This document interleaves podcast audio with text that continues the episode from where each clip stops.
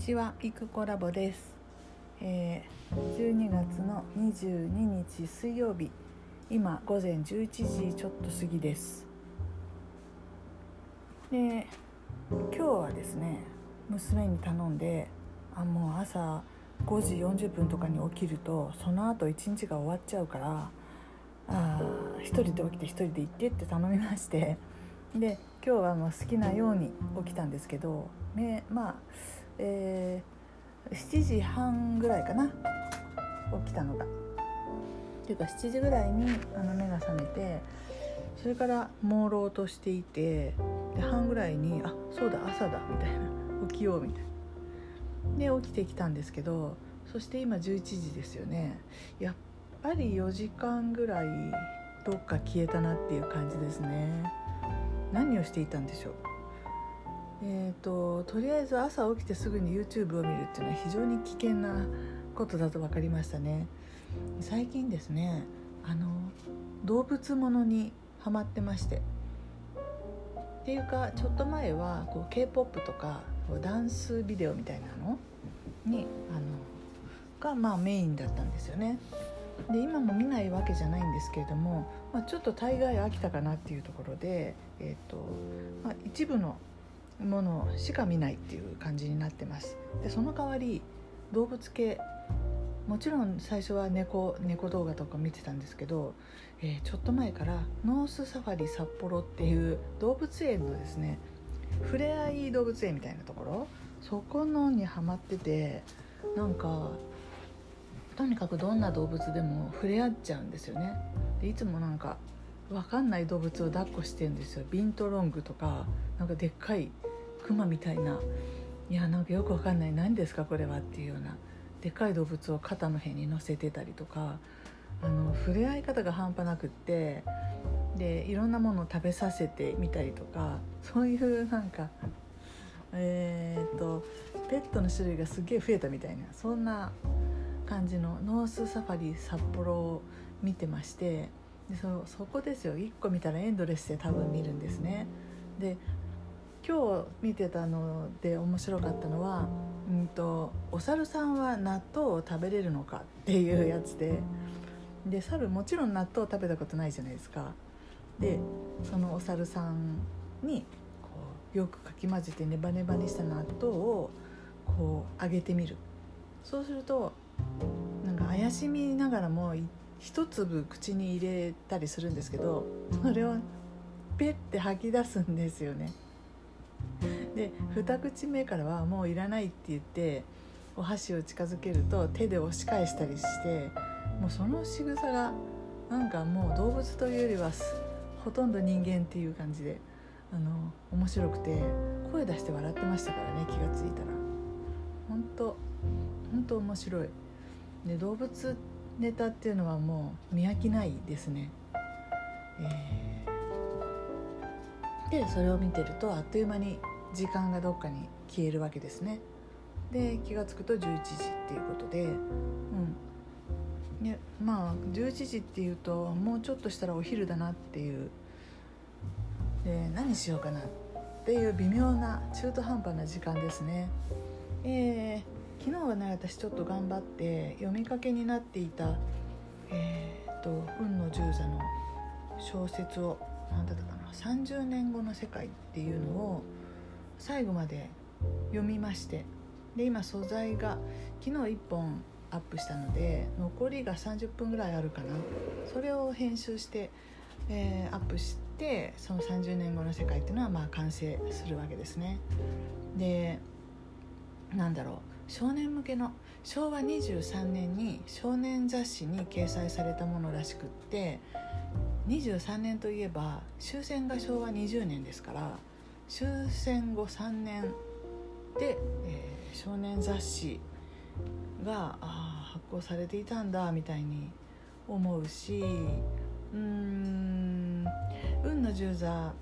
戦前は軍国少年向けにさあ軍隊って、えー、鬼畜米をやっつけるぞじゃないんですけどそんなニュアンスの話をこういっぱい書いてたんですけど、え、戦後3年のあの段階ですでに戦争は良くないみたいな話し合いで解決しようみたいな そういう大人が出てきたりしててなんか、まあ、変わり目早って言ったらあれですけどなんですかね。その時代その時代の空気感に合わせてその時代その時代を生きてる少年たちに喜ばれるようなお話を書いたんだなと思って思いながら読みました。でまあそのことはねもうしょうがないっていうかもうそうなんで大人の事情なんでしょうがないですけどただお話のなんだろうななんか解決されずに残された謎とかええ本当に回収されてないなんかそのモヤモヤみたいなのがいくつか残ってきてあと突っ込みたいところもいっぱいあるしもうねもうでもしょうがないですよね。100年とは言わないけど何年ぐらい？はちょっと計算がパッとできないけど。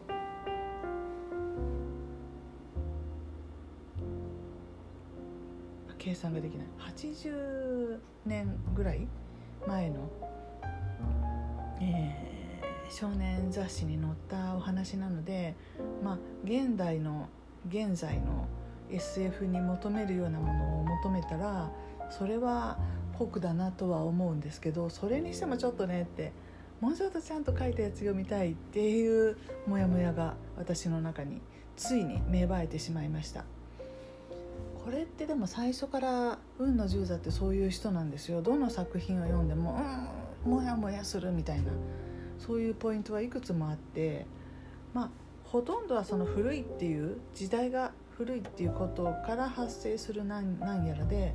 もう人の話し方なんかもね昔の小説ってみんなそうですけど女の人の話し方がへんてこなんですよ。そんなことはございませんわとかございませんわ？そうですのよ。言う？そういうふうに。昔の人はそういうふうに喋ったんですかね。映画なんかだとそうやって喋ってますよね絶対。でも日常に本当にこういう喋り方をしたのかと思ってまあしたのかもしんないけどとにかく言い慣れないのですごい噛むしあの気持ちが悪くて女の人の話し方なんとかなんないかと思いますね。っていうようななんかちっちゃいこうモヤモヤが発生しちゃって、えー、それ今までは我慢ができたっていうかもうだってこういうもんだしってで別にいいやなんだって読むものは何だっていいんだと私はとにかく100本作るんだからとりあえず目についたものから順番に読んでいくっていうスタンスで今までやってきたんですね。でさっき見てみたら53本上がってて、えー、残りのやつを上げると54本っていう段階になっていて当初の目標の 100, 100本っていうのの半分を超えたんですよね。本当にねとりあえず100本作りなさいってよく聞くんですけどうまいこと言うもんだなと。100本作ると途中でいろいろ気づきますね。ああもうこれは無理だとか。これは違うとか。で私もついに50本過ぎたあたりでなんだろう読むものその素材っていうか原稿に対して私からのこの要求というか、聞く人がどうのこうの以前に読む私がもっと納得して読みたいとかもっと楽しんで、うん、読みたいと。この小説を本当にお届けする価値があると。いうふうに確信を持って読みたいっていうか自分が読んで夢中になって楽しいって言って読みたいとかそういう欲がですね。要するに欲が出てきたんでしょうねきっと。出てきました。でもう自覚しちゃったんで昨日それ気がついて。でうわこれ？みたいに読みながら。うん。っていうかもっと盛り上げれたのになも盛り上げれたはずなのになっていうとこでさっと終わっちゃうんであのもったいないっていうかモヤモヤしますね。で本当に私がこう納得で絶対これはおすすめできる、うん、読み聞かせる意義があると思うようなものが読めるかって言ったら著作権の関係上ほとんど読めない現状があってで私もそれを使命としてね絶対読みたいんですっていうのであれば作者に直接許諾を取って読むとかもありなんですけどうんでも私のその YouTube チャンネルの目標っていうのはこう作業用の BGM になりたいと。ずっと裏で流してもらいたいと。寝る時とかも。そういうむしろそっちの方が強いので、ね、中身を聞いてほしいっていうのはかなりこう優先順位が低いんですよね。だから他作者に許諾を取ってまで読むほどのっていうことです。ただ読む時間私が実際に音読をする時間っていうものの質を高めたくなっちゃってで自分が読んで面白い話が読みたいなっていうふうに思い始めたっていう段階です。だから100本作るとその間にあのいろいろ気づくって言いますけど私の場合読む技術ではない。読むものだ。みたいな気づきが1個あったっていう。段階です。何を読むかが大事だ。まあ一般的にそういう人に読者リスナーさんが喜ぶようなものを読み読もうっていうのとちょっとニュアンスが違くて読む時に自分が辛くないように面白い話が読みたいと。そういう感じなんですよ。本当にね困りましたよね。手当たり次第に人のブログとか読み上げていいんだったらあれですけどまあそういうわけでちょっと一旦ここで運の十座もいいですけどまあ、もう一人他に新しい作家さんを見つけたんでそれを読んでみてもいいですけどそろそろ本当に2ちゃんのまとめをいかないといくしかないかなっていうところに来ています。一応それ今2チャンネルの権利って5チャンネルが持ってるみたいでよく意味が分かんないんですけどなんかひろゆきとなんとかが同等の今度で揉めた結果そうなったらしいですけど5チャンネルの方にはえっ、ー、と利用の許諾を申請しましたので使っていいんですよね。なんでちょっと見繕ってそういう一般人が書いた要するに一般人が書いた面白い話とか怖い話とかそういうやつですよね。読み人知らずっていうことになるのかな。日本って昔からそういう文化ありますよね。読み人知らずって和歌だったりね。なんか風刺だったり。でも面白きゃいいじゃんっていう。ねもう一つは前から言ってるように自分の書いたものを読むと。でこれに関してはあれですよね。何て言うのかな。私の書いた SF 小説でもいいんですけど自分の喋りたい話今こう喋ってるみたいなそういうダラダラしゃべりでもいいいいわけでそうすると思い出話だったりとかまあ、いうエッセイっていうやつ本当にあったことをこう喋ってくみたいな。で自分の見た自分の思ったそういう出来事の話を、うん、ただ淡々と喋ってくっていうことの方がうんと何て言ったらいいんだろう。わざとらしさがないというか。やっぱり小説っていうとこう仕掛けっていうかね。ここでこういう人物を出してきてこの人のキャラはこんなんでみたいな。すごい作り込む感じがあるので、まあ、それがあの実際に本で読んだりする時はそれがなかったらとても読めねえっていうようなことなんですけどこう聞き流す BGM としてそこそういうの理解できるのかと耳からだけ聞いてねと思ったりもするので本当にがっつりそういうのを楽しみたい人は Audible みたいな形でプロが読んでるものを聞いた方が分かりやすいんだろうと思って。であるならばもっと刺さらない話っていう意味で 私のエッセイでもいいんじゃないかと思ったりするようになりました、まあ、自分のエッセイであれば何だろうそれ面白くはないかもしれないけどとりあえずあの自分の本当のこと聞いてもらいたい話なんで読むのに苦労もなかろうと思ったりとか。あと読み間違いとかに関しても許容度がすっごい広がってまあこれでいいかって言って流せるので編集も楽だろうとか思ったりとかしながら。そうですね。昔の話っていうならばやっぱり面白いのは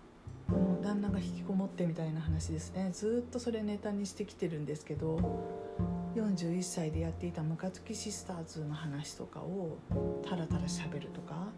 そういうのいいかもしんないなって思ったりしています。まあ何にしても今54本目を今日アップするっていう段階で始めた時から数えると9月10月11月12月4ヶ月まだ経ってないか。3ヶ月ちょいの段階でそんな風に思っています。チャンネル登録者数が伸びなくて今87ぐらいなんですけどでもアナリティクスを見ると、えっと、この28日間でつまりこの直近の1ヶ月で、えー、っと50人ぐらい伸びてるんです。でそれまでが30人だったっていうことみたいな風で、まあ、そのチャンネル登録者数の全体が少ないけれども伸び率が伸びているっていうことは言えるのかなって思います。なんで今こう登録していただいているのは多分ですけどこの運の十座が好きな人とか、うん、こういう昔のお話を聞くのが好きとかそんなような属性の人たちと思われてそういう人たちが私のエッセイを聞きたいかどうかっていう問題もあったりもしますけれども、うん、年齢層もすごい高くって65以上っていうのがすごい伸びてて最近増えてるのはその65歳以上の男性ばっかりってどういう意味って、うん、女の人の声なら誰でもいいの。おっとっとっとみたいな。それを言っちゃおしまいでしょって。でもまあ、その今来てる人たちに寄せていくのかそれとも若い層を狙っていくのかとかそれどっちかよく分かんないし、まあ、どっちにしろ狙うも狙わないも自分が読んで楽しいものしか読みたくないわけでだからそれに沿った人が残ってくれればいい増えていってくれればいいなっていうふうに思うのが、まあ、この段階では正解じゃないかなって思います。が一つととりあえずまあそれで3ヶ月ぐらいやると何事でもねよく言うじゃないですかブログでもさとにかく3ヶ月は毎日書けとかその3ヶ月が過ぎたあたりで、えー、YouTube においてもそれが過ぎたあたりででさあどうですかってちょっと立ち止まって戦略を練り直すタイミングでもあると思うんですよね。これからじゃあどういうふうにしていこうかって。なんでその内容を精選していくっていうふうにそしてまあそれに合った人が増えていってくれるのをまあ望むというか願うというか。朗読チャンネルに関してはそうなんですけどもう少し大きいくくりで言うと朗読ばっかりこの3ヶ月ずっと毎日やってましてで興味があったしやりたかったしでちょっとはっとこう我に返ってでもそれだけっていうのもなんだよなって思ったんでまたちょっと違う、うん、新しい何かやりたいわけではないんですけどとにかく古い作家さんの本を読むっていうだけじゃなくてそのネタ題材的にも広げていいしそれからなんだろう自分からこう、うん、なんだろう自作のものっていうかそういうものをもうちょっとフューチャーしてもいいかなって思った時にこの今喋っているポッドキャストなんかもあの何て言うのかなこれをそのままっていうわけじゃないんですけどネタにしていけたらいいじゃないですか。だってこれをねなんか逆にこう喋ったものを文字起こししてそれが作品だって言って例えばブログに載せるとかノートに書くとかそしたらそれで一つのこの原稿になるわけじゃないですか。逆だけど。喋りが先だけど。でそれを読みましたの体でいいわけだから、まあ、何言ってるかよく分かんないけど。とにかくやれることはもっと自由だなって工夫のしがいしようがもうちょっとあるなって思ったっていうことだったりします。うん、まあどうですかね。腰痛がひどくて本当に毎日家にいるしかなかった時にはいろいろ妄想をしていて、うん、でもなんか座ることができなかったんでなかなか作業はできなかったんですけどこういう風になれたらいいなみたいな話は割と考えていたんですね。でいつも言うように3つの柱みたいな考え方でいくとでも1つは本当に体があの痛みがなくなってよく動けるようになることそれがダンスがね踊れるようになりたいとかいうジャンルが1つ。でその他何だったっけ？あ経済状況をこう良くしたいみたいなのが1個あったかな。もう1個あった柱にはその時点ではだから YouTube だの朗読などってのは一切なかったんですよ。思いついてなかったんで。であもう当時のノート見ないと思い出せもしないけれども。えー、っとよいしょ。のノートもどっか行ってしまったみたいな。そう。何だったのかな。いやいかん。本当に忘れた。ちょうど YouTube 始めた9月ぐらいからそういう今まで考えてたやつが吹っ飛んじゃってるんですよね。うん、